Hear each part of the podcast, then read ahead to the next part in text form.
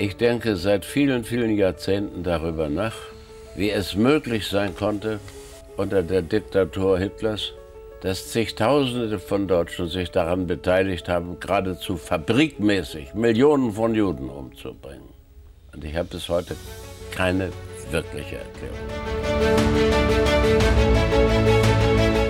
Herzlich willkommen und Glück auf zu einer neuen Ausgabe des Podcasts von Brennpunkt Orange. Mein Name ist Danny und ich nehme euch heute mit nach Nordrhein-Westfalen in den Stadtteil Wewelsburg der Stadt Büren im Kreis Paderborn.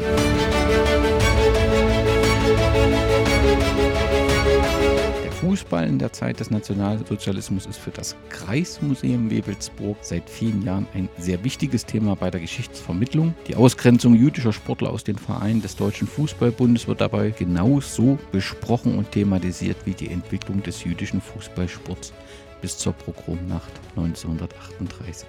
Es wird ebenfalls den Fragen nachgegangen, welche Rollen der Frauen Fußball spielte und wie die Vereine mit ihrer NS-Vergangenheit umgehen bzw. umgehen.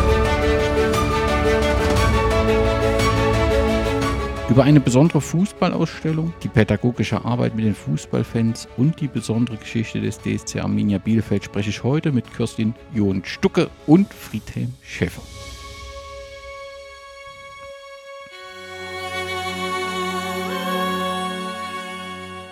Zu Beginn möchte ich natürlich unsere Gäste etwas näher vorstellen. Da ist zum einen Frau Kirstin Jon Stucke, die nach meinem Kenntnisstand bereits nach dem Abitur, oder nicht bereits, sondern nach dem Abitur mit einem Studium an der Westfälischen Wilhelms-Universität in Münster begonnen hat und dort neuere und neueste Geschichte, Germanistik und Publizistik studiert hat und schon während des Studiums ein Praktikum am Kreismuseum absolviert hat. Trifft das soweit zu?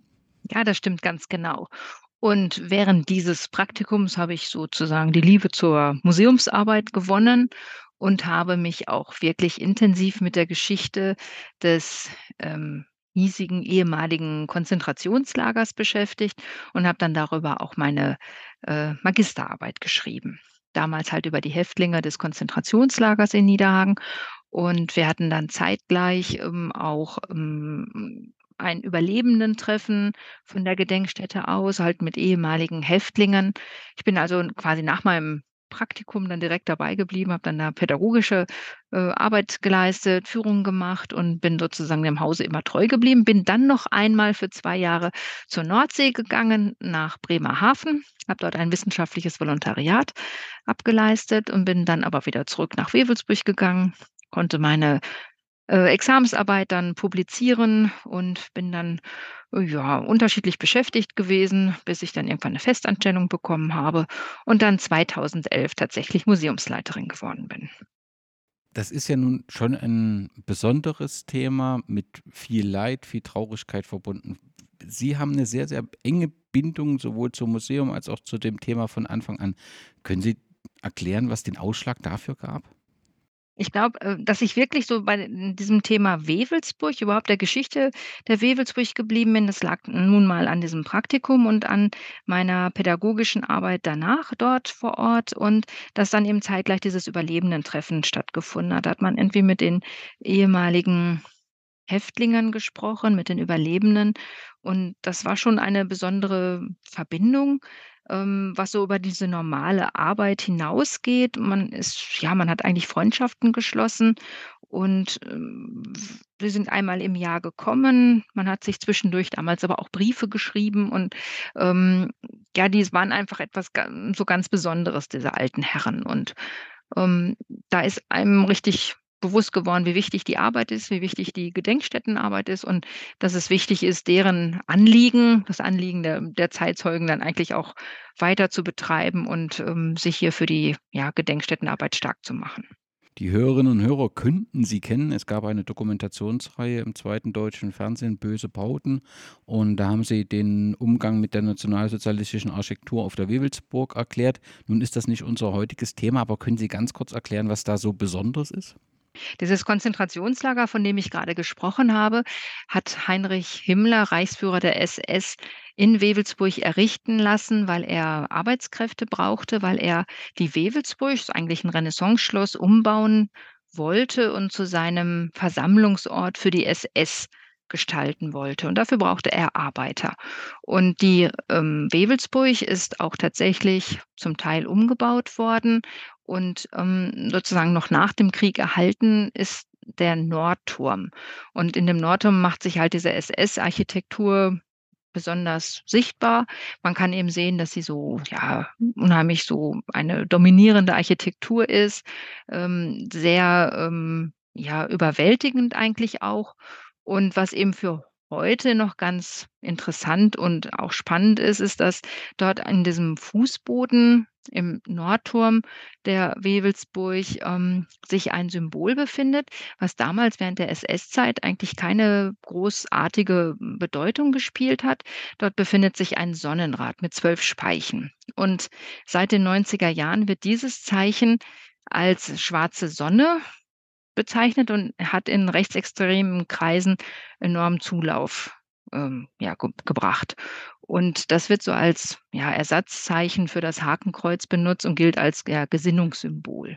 Findet sich dann eben sehr häufig in rechtsextremen Kreisen, aber auch in ja, rechtsesoterischen ja, Szenen und ähm, hat mittlerweile auch wirklich international äh, 'n Bekanntheitsgrad, äh, erreicht. Also, das beschäftigt uns dann eben schon immer. Es ist dann immer so auch das Spannende, wenn man in Wewelsburg arbeitet, dass man sich einerseits eben mit Gedenkstättenarbeit da und ja, Begegnung mit den Opfern, äh, Erinnerung an die Opfer beschäftigen kann, aber eben auch mit SS-Geschichte oder dann eben auch mit der mit dem heutigen Umgang mit diesen Gebäuden bis hin zum Rechtsextremismus. Nun werden wir heute maßgeblich über den Fußball reden, auch in, der Fuß in dem Fußball in der NS-Zeit. Gibt es eine persönliche Verbindung zum Fußball oder ist es tatsächlich die berufliche über Ihre Arbeit im Museum? Also, hm, ich denke mir, hm, dass ich das Thema so gut finde, liegt wirklich auch schon daran, dass ich selber Fußballfanfrau bin. Ich bin, ähm, ja, BVB-Fan und bin früher schon während der Studienzeit auch ins Stadion gegangen und, ähm, ja, wir haben ich habe Dauerkarte, bin im Fanclub, also bin ganz aktiv. Genauso aktiv ist unser zweiter Gast, Herr Schäffer. Sie haben eine große Leidenschaft für die Geschichte und ich glaube, das hat auch was maßgeblich mit Ihrem Beruf zu tun, richtig? Ja, das ist richtig. Ähm, ich um mich da anzuschließen, ich bin habe selber, äh, Fußball gespielt, äh, musste das leider wegen eines Umzugs im Studium aufgeben und habe ähm, natürlich als Bielefelder meine große Leidenschaft zu Arminia entdeckt und stehe dort seit etwa ja, 50 Jahren im Stadion und habe alle Höhen und Tiefen, im Augenblick mehr Tiefen des Vereins miterlebt. Das ist sehr, sehr beeindruckend. Sie sind aber auch im Kreismuseum, also beruflich aktiv, also zum Beruf einfach noch. Sie sind Geschichtslehrer, richtig? Ich war Geschichtslehrer ich war Geschichtslehrer. Äh, ich äh, bin also über 30 Jahre im Schuldienst gewesen für die Sekundarstufe 2 und habe dort ähm, mit Schülern zu tun gehabt, die keinen Hauptschulabschluss ähm, haben und mit Abiturienten. Also und ähm, habe unter anderem dieses Fach unterrichtet und bin dann auf Bewerbung ähm, hier nach Wewelsburg ähm, dienstlich abgeordnet worden als Lehrer äh, und habe entsprechend hier äh, museumspädagogische Aufgaben übernommen. Das heißt, Sie sind im Kreismuseum Stand heute beruflich tätig, ehrenamtlich. Wie muss ich mir das vorstellen? Ähm, ich arbeite jetzt auf Honorarebene. Ne? Also das heißt, äh, vor fünfeinhalb Jahren bin ich äh, pensioniert worden und äh, seitdem äh, durfte ich weiterhin freiberuflich arbeiten. Das habe ich sehr gern gemacht. Äh, vor allem auch deshalb, weil sie sich die Möglichkeit bot, an ähm, der Ausstellung über den Fußball im Nationalsozialismus weiterzuarbeiten. Und das hat mich sehr gereizt. Die leidenschaftlich für, die Leidenschaft für die Geschichte. Äh, nun sagen Sie, sind 50 Jahre Fan von Arminia. Äh, ja ich nehme an, dass auch ähm, dort ein Schwerpunkt Ihrer Arbeit liegt, dass Sie auch rund um die Vereinschronik intensiv aktiv sind. Haben Sie eine Chronik veröffentlicht? Nein, äh, das nicht, aber hm, ich arbeite in der Tat an der Geschichte Armenias im Nationalsozialismus. Äh, der Verein ist 1905 gegründet worden. Ähm, es sind äh, doch einige ähm, Archivalien erhalten geblieben und man kann eben dieses oder jenes aus der NS-Zeit ablesen äh, und auch analysieren. Äh, vieles bleibt auch auf der Strecke. Ähm, aber es ist nicht nur Arminia, sondern es sind auch all die anderen Vereine, mit denen ich mich beschäftigt habe. Ähm, wobei äh, es bemerkenswert ist, dass äh, natürlich alle in der NS-Zeit sich die, also DFB-Vereine sich angepasst haben. Und trotzdem gibt es immer wieder äh, interessante Unterschiede zwischen den Vereinen. Ja, vielleicht direkt nochmal eine Frage dazu. Wie, wie ist so Ihr Gefühl? Nimmt es zu, dass die Vereine sich dieser Aufarbeitung dieser Zeit widmen? Ist das eine konstante Anzahl oder gibt es sogar überwiegend Vereine, die sagen, ach, da will ich gar nichts damit zu tun haben, wir haben genug im Jetzt zu tun und wollen uns damit nicht beschäftigen. Wie ist da so die Gefühlslage? Also für jemanden, der sehr viel in der Geschichte aktiv ist, habe ich das Gefühl, es passiert schon eine ganze Menge, aber es kann natürlich immer etwas mehr sein. Also die Profivereine beschäftigen sich äh, mittlerweile intensiv oder intensiver mit der eigenen Geschichte. Wenn ich jetzt aber sage Profivereine, muss man dazu sagen, es sind weniger die Vereine, die den Anstoß geben, sondern mehr Faninitiativen, Fanprojekte, von denen der Anstoß ausgeht. Ähm, Vereine arbeiten zunehmend auch mit Museen ähm, oder Gedenkstätten zusammen. Und äh, seit gut 20 Jahren hat sich da sehr viel getan. Schwierig ist es bei den Kleinvereinen.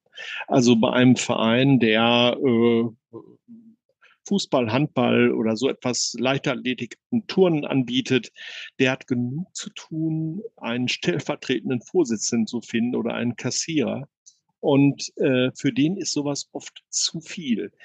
Und je tiefer ich komme, umso weniger, das ist meine Erfahrung, ähm, ist auch ähm, na, ich will nicht sagen, das Interesse nicht vorhanden, aber einfach die Bereitschaft vorhanden, sich darum zu kümmern.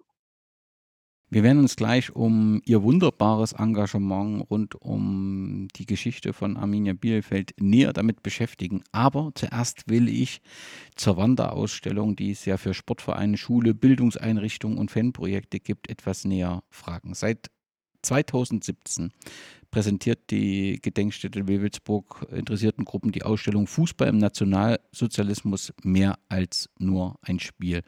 Frau Johann Stucke, wie kam es denn dazu? Mhm. Also das ist jetzt ja unsere Sonderausstellung, die wir in unserer Dauerausstellung zeigen. Wir haben also eigentlich jetzt zwei verschiedene Ausstellungen, die wir anbieten können. Einmal die Ausstellung in unserer Gedenkstättenausstellung und einmal ähm, die Wanderausstellung oder die wirklich die Leihausstellung, die wir dann auch vergeben, aus zwei verschiedenen Gründen. Können wir gleich mal erzählen. Ähm, wie es jetzt zu dieser ersten Ausstellung gekommen ist, dass wir Kontakt zu dem Fanprojekt vom SC Paderborn hatten, die ähm, Interesse hatten, über ähm, Pfiff mit Fördermitteln an dieser ähm, Ausstellung zu arbeiten und die halt mit ihren Fans äh, und uns gerne zusammen eine Ausstellung zum Thema Fußball im Nationalsozialismus machen wollten. Und dann haben wir überlegt, wie, wie gehen wir das an und haben dann versucht, über unsere Dauerausstellung, in der es halt um die Geschichte der SS geht und dann eben die Geschichte in Wewelsburg, was hat sich halt während des Nationalsozialismus in Wewelsburg ähm, sozusagen was, was, was ist dort passiert? Das ist einmal eben, dass man über die, über die SS aufklärt und dann eben die Tätigkeiten der SS in Wewelsburg mit der Geschichte des Konzentrationslagers. Und wir haben dann versucht, diese verschiedenen Schwerpunktthemen dann mit dem Fußball in, in Verbindung zu bringen, dass man dann halt irgendwie angefangen hat, ähm, dass man so, ja, wie, wie war es denn so in, in Friedenszeiten, wie hat sich das dann im Fußball dargestellt, dass man anfangs erst so halt alles, alles gleichgeschaltet hat, das kann man dann am Beispiel Fußball dann irgendwie gut, gut darstellen, dass man dann versucht hat, wie, was gibt es für verschiedene Stadienbauten, das Olympiastadion in Berlin dann mal äh, ein bisschen verglichen, was war denn eigentlich hier in Wewelsburg geplant, ähm, dann halt natürlich Diskriminierung bis hin Verfolgung von jüdischen Bürgern, dass man da schaut, welche, äh, jüdischen Fußballer wurden denn eigentlich verfolgt und wurden dann auch vom Spiel ausgeschlossen. Und dann haben wir immer solche Parallelen, äh, gefunden und entwickelt und haben das dann über, ähm, dann, ähm, Schautafeln, die wir dann, ähm, in unserer Dauerausstellung dann aufgestellt haben, dann so miteinander verbunden. Und dann konnten immer Besuchergruppen oder können sie immer noch, wenn dann halt Besuchergruppen kommen, dann, äh, kann man das 'n Besuch, ja, Wewelsburgs damit verbinden, dass man sich auch mit dem Thema, äh, Fußball im Nationalsozialismus auseinandersetzen kann.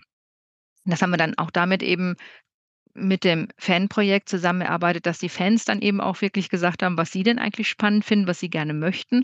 Und das fanden wir eben besonders gut, dass wir das eben nicht von oben herab gesagt haben, was denn jetzt die Fans interessieren sollte, sondern wir halt die Fans zuerst gefragt haben: „Was möchtet ihr denn wissen und, ähm, was sollen wir euch denn erzählen?“ Und, ähm, das hat ziemlich gut eingeschlagen. Das war dann sozusagen unser Beginn. Haben wir 2017, 18 haben wir diese Ausstellung erarbeitet und haben dann auch 'n wissenschaftliches Symposium dann zum äh, zum Thema auch bei uns in Wewelsburg gemacht und konnten da eigentlich dann auch verschiedene Fanprojekte dann auch zu uns einladen, dass wir dann mit der Ausstellung ganz gut auf uns aufmerksam machen konnten und seitdem eigentlich auch gut, ähm, wirklich Fangruppen, Fußballvereine zu uns kommen, um sich halt diese Ausstellung in der Dauerausstellung anzusehen. Und dann haben wir dann auch Seminar ähm, Materialien dazu entwickelt, um dann auch nicht nur, ähm, 'nen anderthalbstündigen Rundgang zu machen, sondern auch wirklich mit Vereinen, die vielleicht so B-Jugend, äh, 16 oder auch s 17-jährige A-Jugendliche dann halt mit diesem Thema 'n bisschen intensiver auch zu beschäftigen.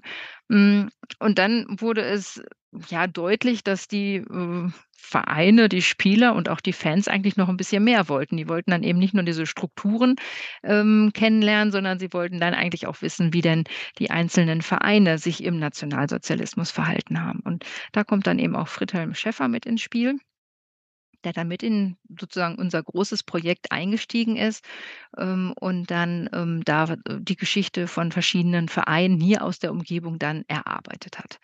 Das ist dann so 'n bisschen so 'n so 'n Zwiespalt jetzt, ja, weil dann ist ja die Frage, welche Vereine soll man denn aussuchen für solch eine Ausstellung?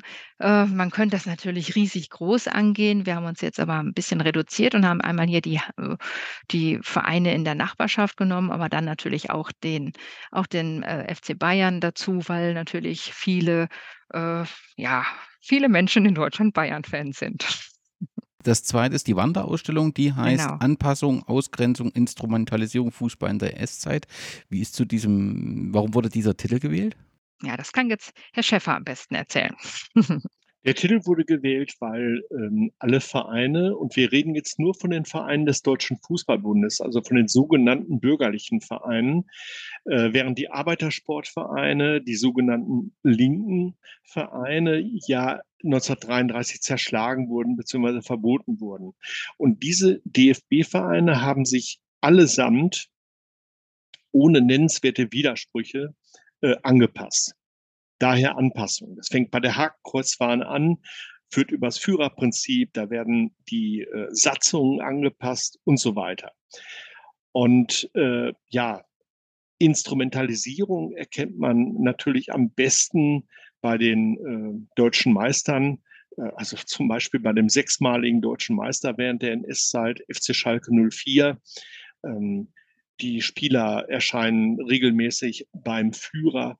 Die, ähm, spiel sie Schalker spielen auf Reichsparteitagen, vorzugsweise gegen Nürnberg oder Fürth.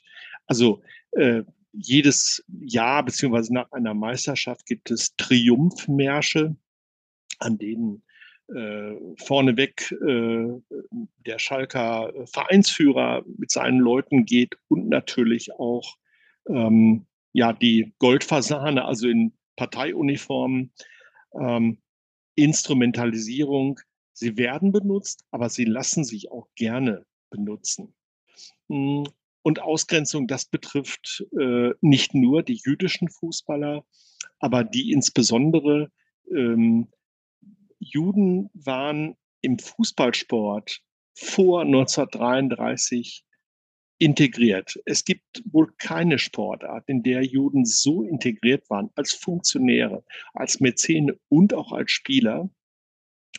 Äh, und dann werden sie 1933 äh, entweder radikal in einer Art vorauseilendem Gehorsam ausgeschlossen auf verschiedene Art und Weise oder scheibchenweise.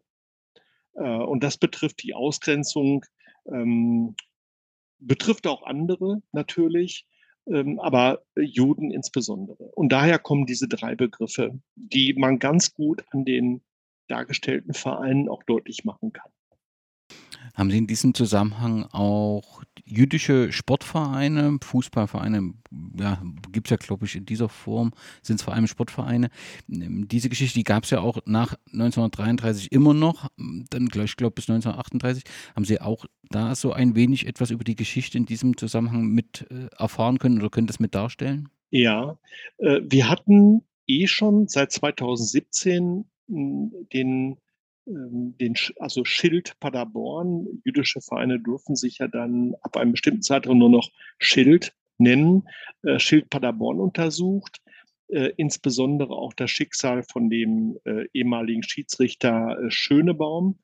Und äh, ich bin dann daran gegangen zu schauen, welche anderen Vereine gab es in Ostwestfalen, Lippe, und äh, gut, da fällt vor allem Bielefeld auf. Dort gab es drei jüdische Sportvereine, den Schildverein, äh, Maccabi Bielefeld und einen äh, Tennisverein.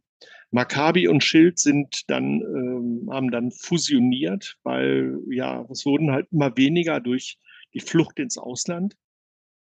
Und in der Tat ab 1934 ähm, haben sich insgesamt hier in Ostwestfalen ähm, oder haben insgesamt acht Vereine existiert. Äh, einer hier in Paderborn, wie gesagt, drei in Bielefeld, beziehungsweise zwei dann in Bielefeld. Aber auch in Minden gab es einen jüdischen äh, Sportverein, ähm, in Herford, in Brakel. Ähm, also es gab immerhin einige, die sich aber nur gründen durften um in einer Ghetto-Liga zu spielen, so nenne ich das. Das heißt, sie durften ja nur unter jüdischen Vereinen ähm, Fußball spielen. Schwierig war die Platzsuche. Das heißt, sie bekamen natürlich keinen Platz. Also das äh, kann man eigentlich alles auch äh, der Tafel beziehungsweise Lesetexten entnehmen. Welche Rolle spielte zu dieser Zeit der Frauenfußball? Gar keine. Ja. Äh, also äh, Kampfsport war nicht Frauensache im Sinne der Nationalsozialisten und im Sinne des Deutschen Fußballbundes. Ähm, Frauen ähm, hatten äh, natürlich eine spezifische Rollenzuweisung als Mutter ähm, und Fußball oder allgemein Kampfsport schloss sich aus. Hm, interessant ist aber, dass dennoch auf Foto, also auf vielen Fotos die aus Stadien gemacht worden sind, äh, Frauen als Zuschauerinnen im Stadion vertreten waren. Natürlich hauptsächlich Männer, aber äh, das war schon möglich. Äh, nur Fußball spielen ziemte sich nicht. Äh, als Frauensport wurde empfohlen mh, hm, äh, Schwimmen äh, und all die ähm, Sportbetätigungen, die sozusagen die Gebärmöglichkeiten gefördert haben. Ähm, interessant ist aber, äh, dass äh, also vor der NS-Zeit gab es Versuche in Deutschland. Äh, in Deutschland war eigentlich, waren eigentlich auch diese Versuche zum Scheitern verurteilt, während in England äh, vor Tausenden von Zuschauern zur selben Zeit Fußball gespielt wurde. Es gab in Österreich eine Frauenliga, es gab auch in Frankreich eine Frauenliga.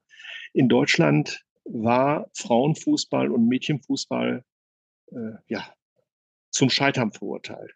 Und dann muss man sich ja immer gut überlegen, wann denn überhaupt Frauenfußball überhaupt erlaubt wurde. Weil in den 50er Jahren wurde ja diese, äh, dieses, äh, dieses Dogma der Nationalsozialisten ja noch weitergeführt, weil da wurde ja immer noch, ich habe hier gerade so ein, so ein tolles äh, Zitat, äh, am 30. Juli 1955 erklärte der Bundestag des DFB zum Thema Frauenfußball, Zitat, im Kampf um den Ball verschwindet die weibliche Anmut. Körper und Seele erleiden unweigerlich Schaden und das zur Schaustellen des Körpers verletzt Schicklichkeit und Anstand. Das war 55, zehn Jahre nach Ende des Krieges.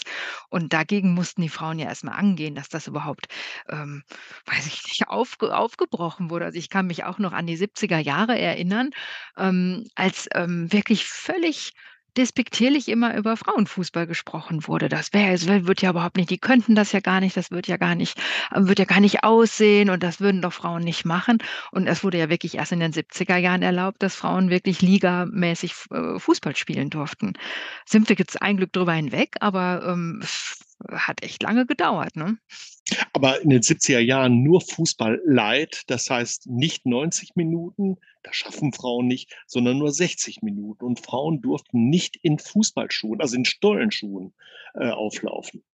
Also das ist aus heutiger Sicht unglaublich, aber es war so. Ja, was ja auch so ein bisschen dann ein Beleg dafür ist, dass jetzt die Zeit zwar beendet war, aber dass diese Gedanken nicht per se weg waren, ja. Also, dass man da, wie man auf diesen Fußball geschaut hat. Nun haben Sie gesagt, ähm, es gibt eine Ko Kooperation mit verschiedenen Fanprojekten. Ich habe es intensiv gelesen mit, mit Arminia Bielefeld und äh, mit dem SC Paderborn. Gibt es darüber hinaus weitere Fanprojekte, die intensiv mit dem Kreismuseum zusammenarbeiten? Also nicht jetzt direkt, dass wir das jetzt so ähm, untereinander ähm, mit eigenen Kooperationsverträgen machen, aber die Fanprojekte ähm, untereinander sind ja sehr gut äh, vernetzt und eben die Fanbeauftragten der Vereine natürlich auch. Und darüber hat man dann auch immer wieder ähm, Gelegenheit, mit anderen Projekten zusammenzuarbeiten. Also jetzt ist es so, dass zum Beispiel diese äh, Leihausstellung dann eben auch von anderen Fanprojekten ausgeliehen wird und dann bei denen vor Ort gezeigt wird. Ähm, ansonsten bleiben wir so ein bisschen in der Nachbarschaft, dass wir für uns gesagt haben, wir, ähm, arbeiten hier jetzt mit den beiden großen Vereinen, im SC Paderborn und Arminia Bielefeld zusammen, weil eben ganz häufig die anderen, äh, Bundesligavereine dann auch mit den Gedenkstätten vor Ort eigentlich zusammenarbeiten. Dann hat man immer so untereinander weil die Nähe dann einfach sinnvoll ist, weil man sich dann besser austauschen kann. Und dann bleibt man meistens so in der Nähe. Und gibt es einen Austausch unter dem Museum? Ich will nicht zu viel Privates erzählen, aber so mein erster Kontakt, das war noch zu DDR-Zeiten, war mit 14 Jahren, mussten alle Schülerinnen und Schüler das Konzentrationslager Buchenwald besuchen. Und das ist natürlich ein, ein, ein sehr harter äh, Moment. Und ich kann mich immer erinnern, dass, dass ein, ein, Teil der Schülerinnen und Schüler das nicht gut überstanden hat, diese, dass dieser Tag, dass sie unmächtig wurden und so weiter. Der Fußball ist ja nochmal ein ganz anderer Zugang. Und ähm, das erschließt sich mir auch sofort, äh, dass das vielleicht auch manchmal der bessere Weg ist, ähm, darüber äh, zu reden. Aber ich kann, es gibt nicht jedes Museum oder jede Erinnerungsstätte, die sich dem so annimmt. Gibt es da einen Austausch untereinander, dass man sich gegenseitig motiviert, sich dem Thema äh, zu widmen, weil es ja wirklich eine gute Gesprächsgrundlage bietet?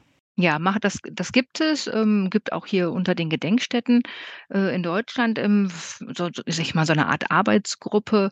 Ähm, es gibt einzelne Gedenkstätten wie Dachau, aber auch Neuengamme, die schon sehr früh damit angefangen haben, das Thema für sich zu ähm, ja, aufzuarbeiten. Und da gibt es auch regelmäßig dann Tagungen oder Konferenzen zu dem Thema. Da tauscht man sich echt sehr gut aus. Wie ist so die Resonanz der Teilnehmerinnen und Teilnehmer? Haben Sie da ein, ein gutes Gefühl? Gibt das gute Gespräche? Ist das schwierig? Ja, absolut. Ich finde das ein absolut sinnvolle 'n sinnvolles Angebot, weil man einfach, wie Sie das gerade schon sagten, man man beginnt nicht mit den mit den Verbrechen direkt hier vor Ort im Konzentrationslager. Man beginnt nicht darüber zu sprechen, sondern man beginnt mit den etwas leichteren Themen, ähm, zu denen man vielleicht auch einen leichteren Zugang hat, eben zum Thema Fußball. Und darüber kann man dann eben dann anfangen zu erzählen. Und da kann man dann eben genau diese Strukturen wie Anpassung, Ausgrenzung oder eben auch Verfolgung dann eben auch immer auf, ähm, 'ne etwas verständlichere Art und Weise vielleicht auch dann vermitteln. Und das ist macht auf jeden Fall Spaß. Und was ich so an Rückmeldungen bekomme, grade wenn man mit tollen Fan ähm, so Fanclubs oder, hm, so Fangruppen zusammenarbeitet, macht das auch unseren unseren Pädagogen immer Spaß, weil man ja erst mal über Fußball reden kann. Das wir beginnen das auch wirklich ganz einfach, dass wir 'n Fu 'n Lederfußball mitnehmen und dann erst mal zeigen, womit man denn früher Fußball gespielt hat. Oder dann eben auch die alten Fußballschuhe dabei haben. Einfach mal, um so was auch zu zeigen. Das ist ja auch erst mal, ähm, 'n ganz, ganz einfacher Zugang, leichter Zugang und dann kann man dann darüber auch hinausgehen, dann eben auch dann auf, äh, ja, die Strukturen im Nationalsozialismus und dann eben auch auf die Verfolgung eingehen. Es beginnt wirklich mit der Frage, mit dem Lederfußball in der Hand. Was war denn vor 90 bis 100 Jahren im Fußball einfach anders? Ne? Und eben nicht die Abseitsregel, die gab es damals auch schon, aber die Spieler hatten keine Rückennummer zum Beispiel. Ne? Die Trikots sahen ganz anders aus äh, und so weiter. Also mit ganz einfachen Dingen. Das Geld spielt nicht so eine große Rolle, aber ja, hinterm Rücken wurde auch Geld gezahlt. Das ist so der Beginn. Ja, und dann geht es äh, sozusagen in das Jahr 1933 erst über. Bei Ihrer pädagogischen Arbeit erreichen Sie offensichtlich die Fanprojekte und die Fans. Wie ist es denn mit aktiven Fußballern, insbesondere Profifußballern? Haben die Vereine das auch für sich erkannt, ähm, dass es da auch durchaus einen Bedarf gibt? Oder ist das eher ja, nicht möglich, auch die, die Sportler in den Verein zu erreichen? Also, der SC Paderborn war mit seiner ersten Mannschaft schon bei uns. Das haben wir das haben wir erreicht. Das hat geklappt. Ähm, da müssen wir jetzt halt immer dranbleiben, weil die Mannschaften ändern sich natürlich auch. Das heißt, das muss man eigentlich alle paar Jahre machen. Aber ich glaube, dass die, ähm, Fußballclubs da auch schon drauf achten. Also, wir haben also, wie gesagt, die die 1. Mannschaft vom SC Paderborn bei uns gehabt, aber wir haben auch diese ganzen Nachwuchs äh, sowohl von Paderborn als auch gerade Bielefeld, die kommen regelmäßig zu uns. Wenn wir uns in fünf Jahren wieder über die Ausstellung unterhalten und den aktuellen Stand, was müsste denn passiert sein, dass Sie sagen, ich bin sehr zufrieden über die aktuelle Situation?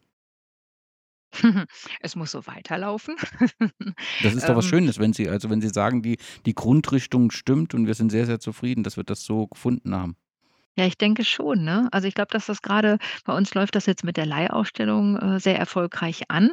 Spielt natürlich auch ein bisschen äh, uns so ein bisschen dazu, dass, äh, jetzt die Europameisterschaft in diesem Jahr in Deutschland läuft. Da sind natürlich auch noch mal viel mehr Clubs auch daran interessiert, dann sich auch mit diesem Thema auseinanderzusetzen. Es gibt aber auch schon, ähm, 'n Projekt, das wirklich, ähm, jetzt im Rahmen der Europameisterschaft auch das Thema Fußball im Nationalsozialismus wirklich thematisiert werden soll. Und da gibt es, ähm, nächste Woche auch so ein so 'n erstes Netzwerktreffen, dass man überlegt, was man denn so für Angebote, ähm, machen will und machen kann. Und das soll dann auch wirklich, ähm, während der EM dann als ein besonderes Angebot auch für die ausländischen Fans dann irgendwie auch, ähm, angeboten werden. Das finde ich auch eine ganz eine ganz spannende Variante dann dazu, dass man eben nicht nur die heimischen Fans nimmt und nicht die nicht nur die eigenen aktiven Fußballspieler, sondern eigentlich auch mal jetzt die ausländischen Besucher Besuchenden dann mit ins Spiel nimmt. Das ist spannend. Ja, und vor allem, dass man die EM nutzt, um eben den Ja. Fokus auch auf dieses Thema zu lenken. Wenn ich einen Wunsch hätte, dann würde ich sagen, vielleicht schaffen wir es in den nächsten Jahren, an die kleinen Vereine zu, dran zu kommen. Das wäre einfach schön.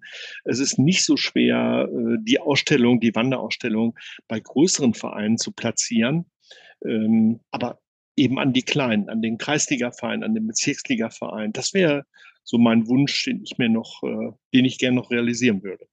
Genau, und damit verbunden vielleicht dann auch noch diese ähm, diesen Aspekt, den hat hatte ich vorhin schon mal so angesprochen mit diesem Thema schwarze Sonne, mit diesem Sym Symbol Rechtsextremismus, weil gerade so rechtsextreme Vorfälle in Fußballvereinen, bei Fußballspielen ja nun auch durchaus häufig der Fall ist, dass wir versuchen, darüber dann auch aufzuklären und, ähm, wir das hier an diesem Ort Wewelsburg natürlich auch sehr gut machen können, weil wir dieses Motiv der schwarzen Sonne direkt vor Ort haben.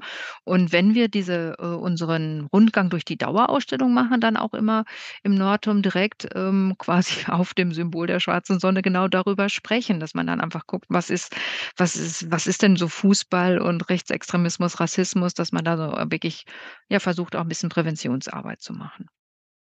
Ein Verein, der seine NS-Zeit aufgearbeitet hat, ist Arminia Bielefeld. Und Herr Schäffer, ich würde gern ein wenig darüber mit Ihnen sprechen, denn Sie sind ja dort sehr, sehr aktiv und ich nehme an, dass ja auch im Rahmen der Ausstellung oder im Rahmen der Gespräche mit den äh, Fans, wenn es um einen Fußballverein äh, geht, auch über die Geschichte von äh, Arminia reden. Dazu muss man über Julius Hesse reden. Wer war das und insbesondere, was hat er beruflich gemacht? Also als, äh, vielleicht, wenn wir in die Zeit vor 1933 gehen, wer war da Julius Hesse? Julius Hesse hm, war ähm, ein, ja, zumindest wenn man die äh, Zahlen aus den 1920er Jahren nimmt, ein erfolgreicher Kaufmann. Er besaß ein ähm, Schuhwaren- und Sportwarengeschäft mitten in der Bielefelder Altstadt, äh, hatte über 30 Angestellte und ähm, war dann als ja, er war 1903 zugezogen nach Bielefeld und ich vermute sogar, dass er einer der Mitgründer des Vereins war. Das lässt sich aber leider heute nicht mehr genau belegen. Er wohnte in unmittelbarer Nähe des Gründerlokals und übernahm dann auch nach der Gründung 1905 äh, bereits die Präsidentschaft. Äh, und äh, das äh, Argument, ja, Juden waren intensiv äh, integriert im Fußball, trifft eben auch hierzu, denn er war Mitglied der jüdischen Kultusgemeinde Bielefeld. Und als er 1909 äh, das Amt des Präsidenten übernahm, befand sich der Verein in einer großen Schieflage, weil äh, man dem Verein einen gekauften Platz äh, man hatte also eine riesige Platznot zuvor, äh, weil der, die Stadt also äh, den Platz des Vereins beschlagnahmt hatte für eigene städtische Zwecke. Und nun hatte man bereits Kredite aufgenommen, es gab Kreditverhandlungen äh, dann mit den Gläubigern. Ähm, und ähm, das hat Hesse bewerkstelligt und wandelte den Verein um in einen eingetragenen Verein, also EV. Und damit waren die Mitglieder, die in Scharen dann äh, verschwunden sind, nicht mehr haftbar zu machen. Und daraufhin äh, hat er auch organisiert, einen neuen Platz zu finden. Ähm, und 1914, mit Beginn des Ersten Weltkrieges, als der Sport zum Stillstand kam, äh, der Vereinssport, ähm, hat er sein Amt niedergelegt. Aus welchen Gründen äh, wissen wir nicht.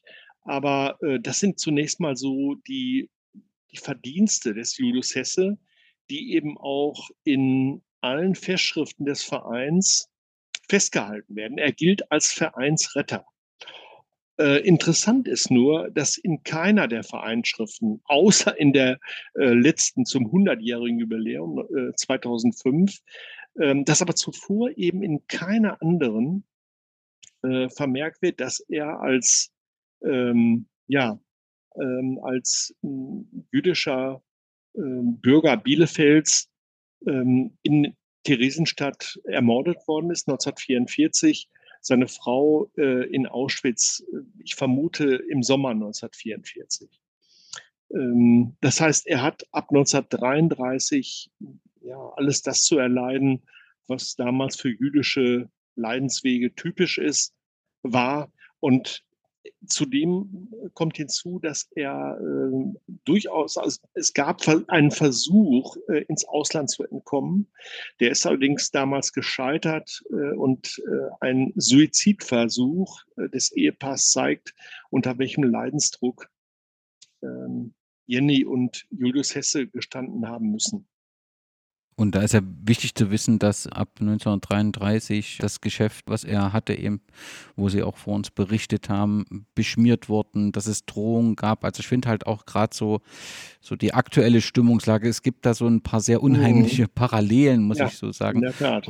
Und, und ähm, da merkt man halt auch, wie das System da funktioniert hat. Da wurde ja in dem Fall ein, ein engagierter Bürger, der sich auch für den Verein engagiert hat, der wurde jetzt aufgrund dessen, dass er Jude war, wurde diskriminiert, ja. wurde ausgeschlossen und das ging eben an dieser ganzen Familie nicht spurlos vorbei, sondern die waren unter Druck. Ne? Ja, die drei Töchter haben es geschafft, ins Ausland zu entkommen. 1937, 38 Zwei von denen waren übrigens Mitglied des jüdischen Tennisclubs.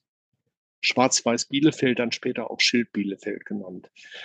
Und ähm, ja, äh, Sie haben völlig recht. Äh, es begann mit Aus eben Ausgrenzung, Diskriminierung, Geschäftsboykott. Äh, in der Nähe stand ähm, einer dieser berüchtigten Stürmerkästen.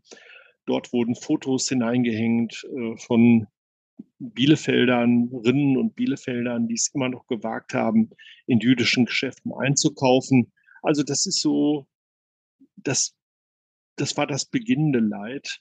Und 1935 ähm, hat er dann äh, unter weit unter dem Wert sein ähm, Haus verkauft.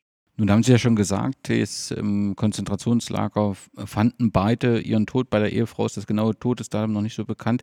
Ist sonst was über die Zeit im Konzentrationslager bekannt?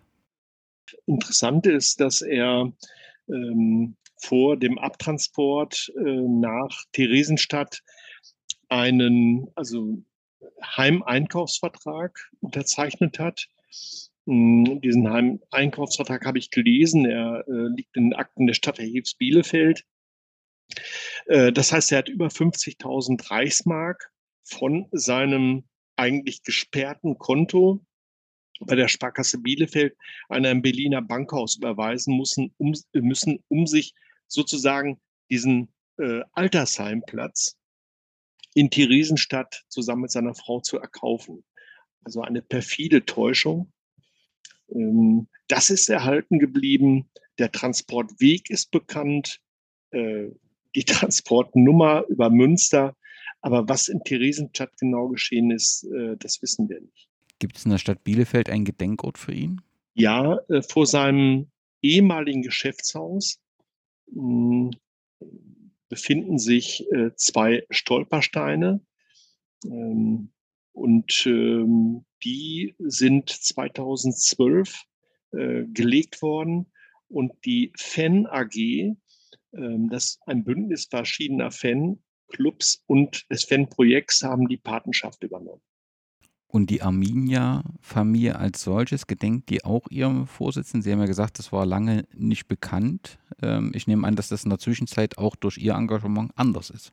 Ja, es hat sich äh, viel getan. Ähm, es beginnt sicherlich bei der Satzungsänderung, Paragraph 2 der Satzung Armenias, äh, nicht nur dieses Vereins, anderer Vereine auch, ähm, die dieser Paragraph lautet, dass ähm, aktiv gegen Rassismus und Antisemitismus oder generell Menschenverachtung äh, vorgegangen wird, eingegriffen wird, es nicht geduldet wird.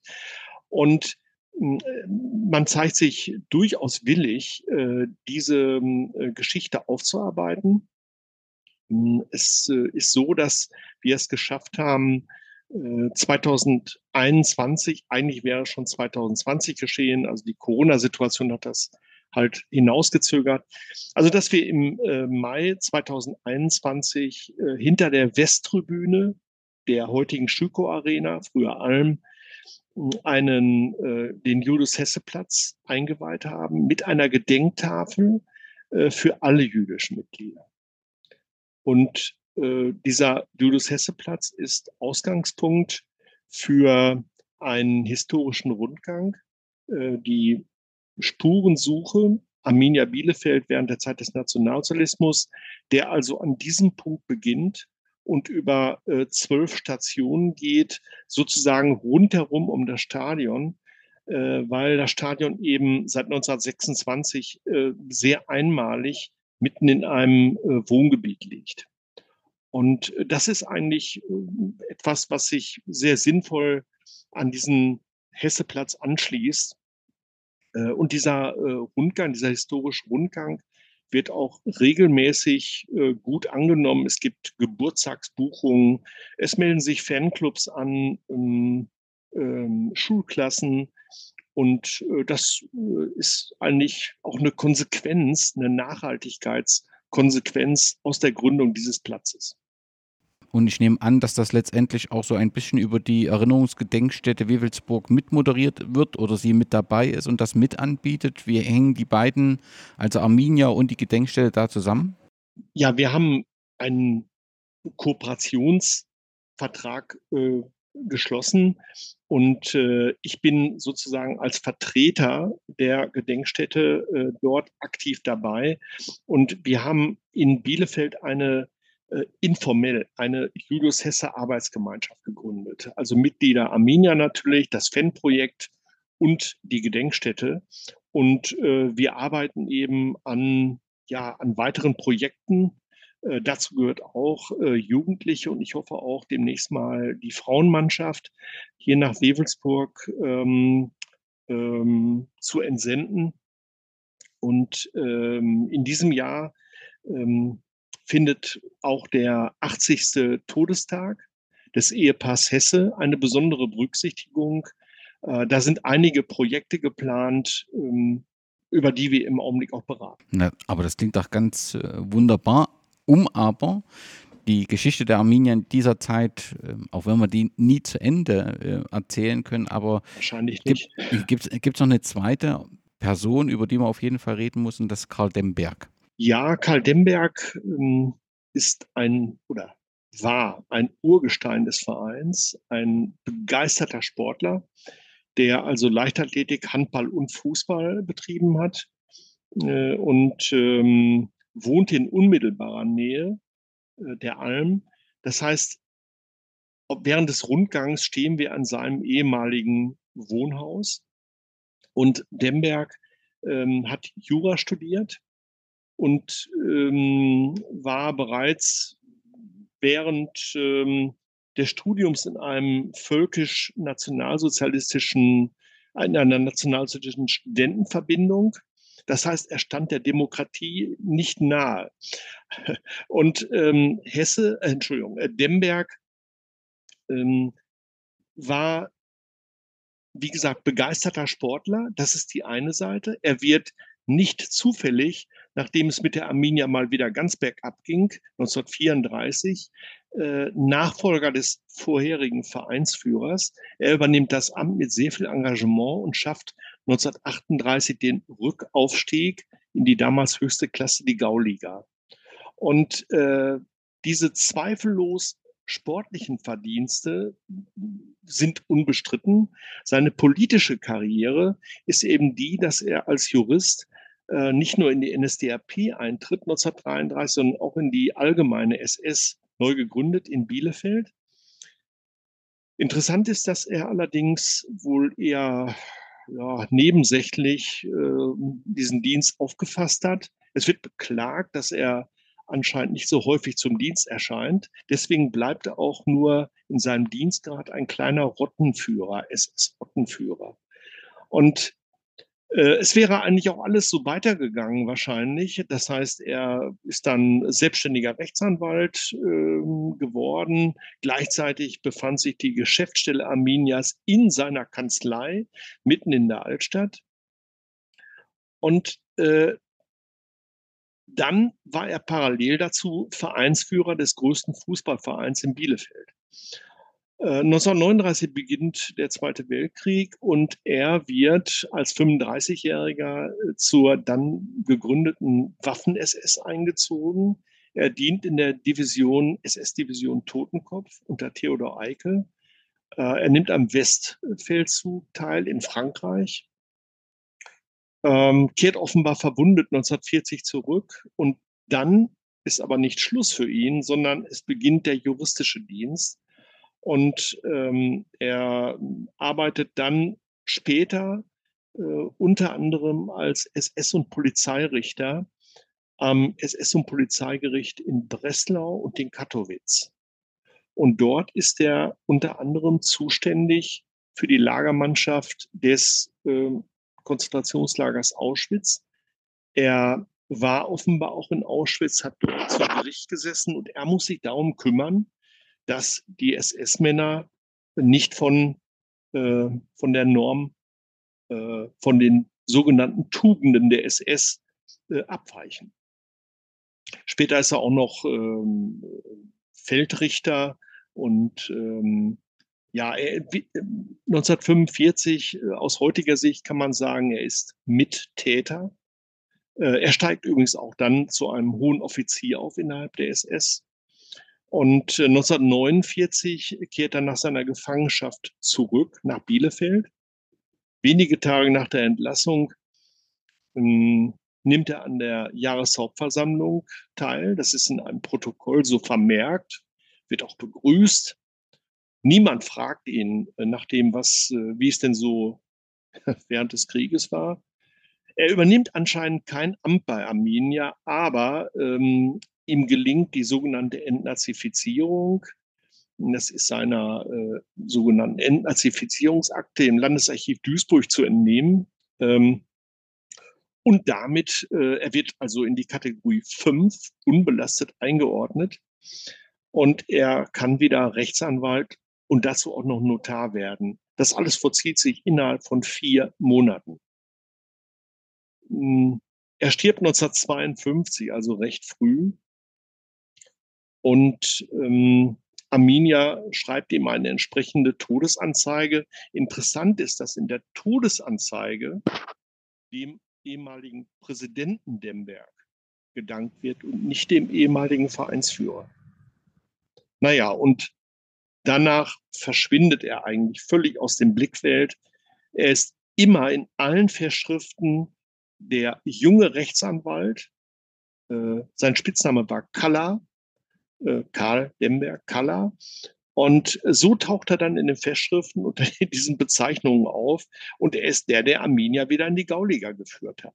Das war es bis zum heutigen Tage. Sie haben einmal gesagt in einem Interview, er stand für die ganze Unmoral der SS.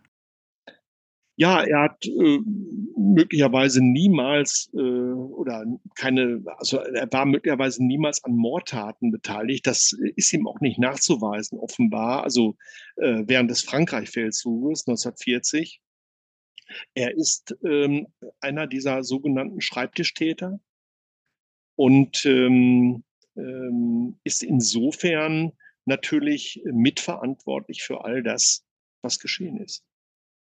Für diejenigen Hörerinnen und Hörer, die sich etwas intensiver mit der Geschichte von Arminia Bielefeld und insbesondere in dieser Zeit beschäftigen wollen, haben Sie Tipps, wo diejenigen Informationen finden können? Also es gibt noch keine Veröffentlichung zum Thema Arminia Bielefeld. Wie gesagt, ich arbeite daran. Was, es in die, was in diesem Jahr erscheinen wird, ist eine Broschüre, die Auskunft gibt über äh, den äh, Rundgang, Spurensuche, Arminia in der NS-Zeit. Ähm, das wird erscheinen. Ansonsten gibt es das ein oder andere Buch, das allerdings nicht so sehr genau äh, mit der Geschichte umgeht, weil eben äh, bisher intensive Recherchen zu dem Thema äh, noch nicht gemacht worden sind. Frau Stucke, zum Schluss die Frage an Sie für diejenigen Hörerinnen und Hörer, die sagen, ich will jetzt in das äh, Kreismuseum Wewelsburg, ich will mir das näher, näher angucken. Wo finden diejenigen Informationen über Öffnungszeiten, was es da für verschiedene Schwerpunktausstellungen und so weiter gibt? Wo kann ich nachschauen? Wir haben eine ähm, gut aufgestellte Homepage wewelsburg.de. Da kann man alles weitere erfahren, über Öffnungszeiten, Angebote und äh, Telefonnummern, wenn man halt sich zu einer Führung anmelden möchte. Und diejenigen, die uns jetzt aus den Fanprojekten zuhören und sagen, ich habe Interesse an der Wandausstellung, da gilt dasselbe, da sind sicherlich auch Ihre Kontaktdaten äh, dort aufgeführt, dann kann man sich direkt an Sie wenden. Genau, Sie sollen sich erstmal bei mir melden und danach leite ich weiter an Friedhelm Schäffer oder Sie haben seine Adresse sowieso schon und können sich bei ihm melden. Dann darf ich ganz, ganz herzlichen Dank sagen, in erster Linie für das unglaublich große und wichtige Engagement und natürlich in zweiter Linie dafür, dass Sie für das Gespräch zur Verfügung standen. Ganz herzlichen Dank. Dankeschön. Wiederhören. Danke ebenfalls. Tschüss.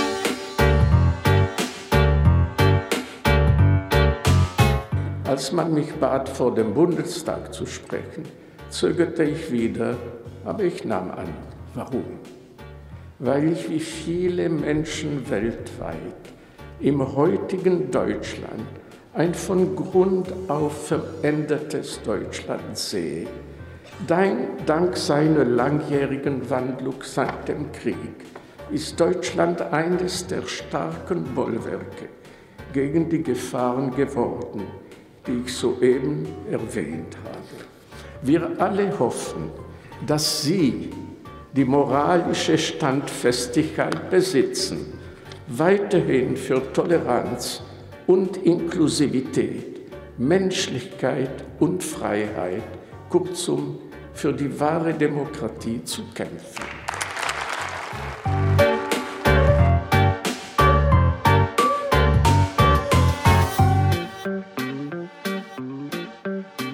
Ich möchte zum Schluss einige Worte zitieren, die wir immer im Sinn behalten sollten. Hans von Dornani, ein Schwager von Pastor Bonhoeffer, ehemaliger Beamter im Justizministerium des Reichs, dann Abwehroffizier während des Krieges, half unter größter persönlicher Gefahr, Juden aus Berlin in die Schweiz zu fliehen. Er wurde im April 1943 verhaftet und wie Dietrich Bonhoeffer zum Tod durch den Strang verurteilt.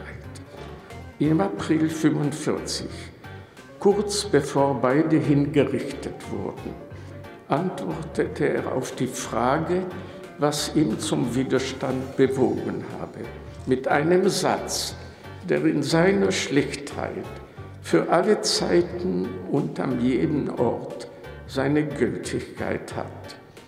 Es war einfach der zwangsläufige Gang eines anständigen Menschen.